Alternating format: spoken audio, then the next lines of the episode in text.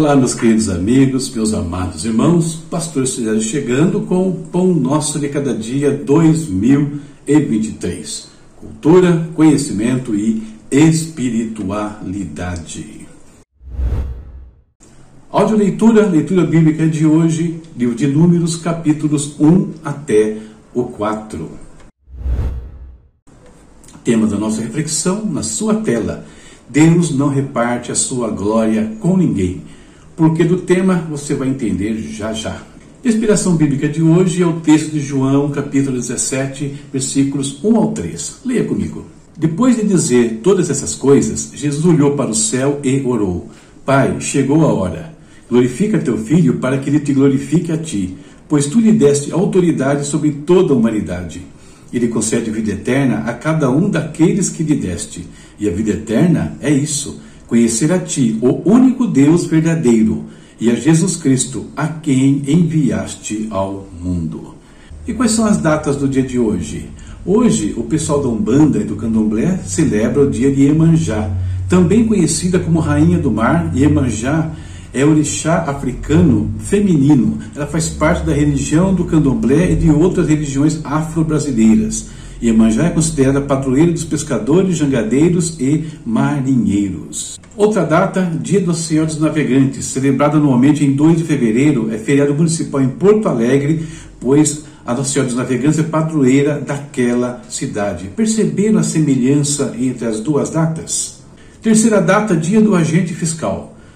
O agente fiscal é o profissional que representa e aplica a lei de fiscalização da cobrança de impostos, dando suporte às ações do governo. E a última, Dia Mundial das Zonas Úmidas, instituído em 1997. Sempre que eu não falar o ano, é porque eu não consegui uma data, ou melhor, uma informação confiável.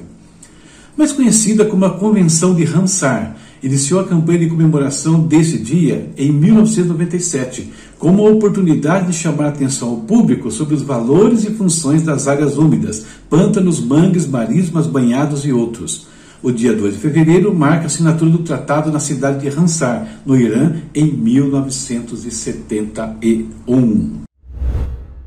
Muito bem, Deus não reparte a sua glória com ninguém. Vamos falar um pouquinho sobre esse tema baseado no texto que eu li com vocês, baseado nas datas que nós vimos aqui. Uma característica das religiões e até das mitologias é a pluralidade das divindades. E cada uma delas tem um poder ou age numa ação específica. Assim nós temos né, o Deus disso ou daquilo, o rei ou senhor disso ou daquilo. Porém, o Deus das Escrituras, quando você vai olhar para a Bíblia, ele é completamente diferente. Primeiro, ele é um só e ele domina sobre todas as coisas. Quando ele se apresenta sobre vários nomes, não é para revelar assim, pluralidade de pessoas. Não. Cada nome de Deus que nós encontramos nas Escrituras revela um aspecto da sua pessoa. Por isso ele é o Jeová Jireh, o Deus provedor, o Jeová Nissi, que é o Deus da nossa bandeira, Jeová Rafá, o Deus que cura, o Elohim, o Deus criador, Yahvé, né, o Salvador e muitos outros. Esse fato se torna ainda mais consistente quando você vê que Jesus, na pessoa dele, reúne todas as características de Deus reveladas no passado.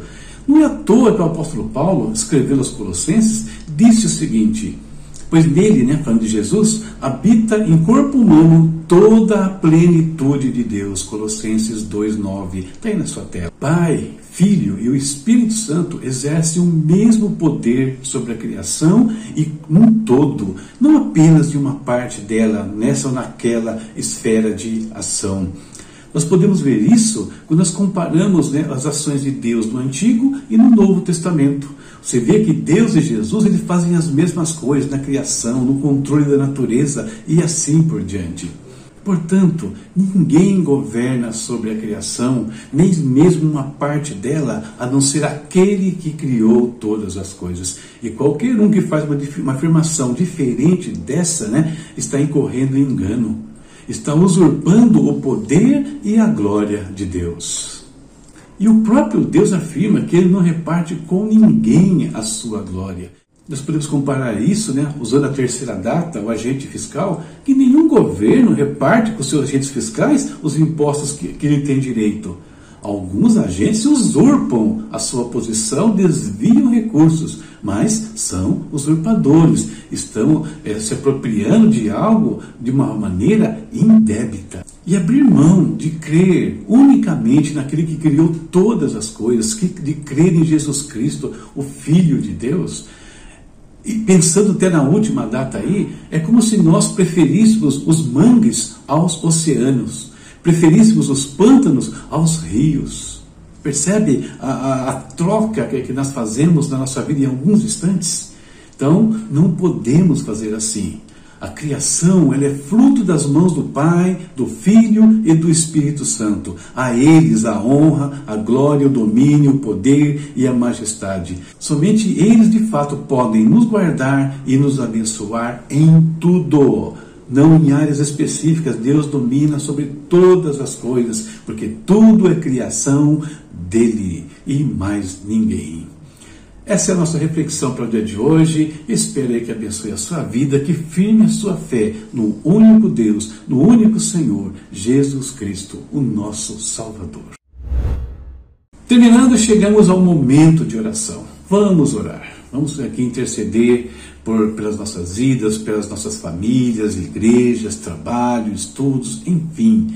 E também orar para que Deus né, que se revele cada vez a mais pessoas, que todo mundo possa ver que só existe um Deus, que a terra se encha do conhecimento do Senhor. Vamos falar com o Pai. Querido Deus, em nome de Jesus, louvamos a Ti nesse dia, agradecidos por tudo que o Senhor tem feito. Agradecidos, ó Pai, porque a Sua destra fiel tem nos guardado, tem nos protegido.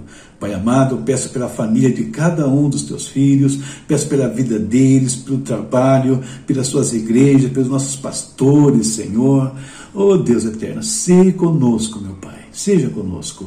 Eu peço, Senhor, que o Senhor guarde o nosso coração do engano. Deus, que caia na, por terra em todo o mundo todo espírito de engano, tudo aquilo que afasta o homem de conhecer o verdadeiro Deus, o verdadeiro Criador, aquele que domina sobre todas as coisas.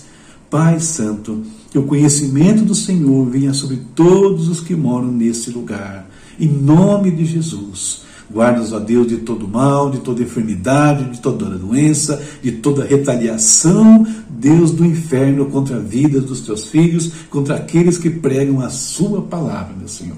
Em nome de Jesus, nós oramos e te agradecemos. Amém. Amém. E eu vou embora deixando aqui a leitura bíblica, está aqui em cima, Números capítulo 5 ao 8. E pedindo, como sempre, o seu apoio para o nosso ministério. Como? Se inscrevendo no canal ou convidando quem não é inscrito.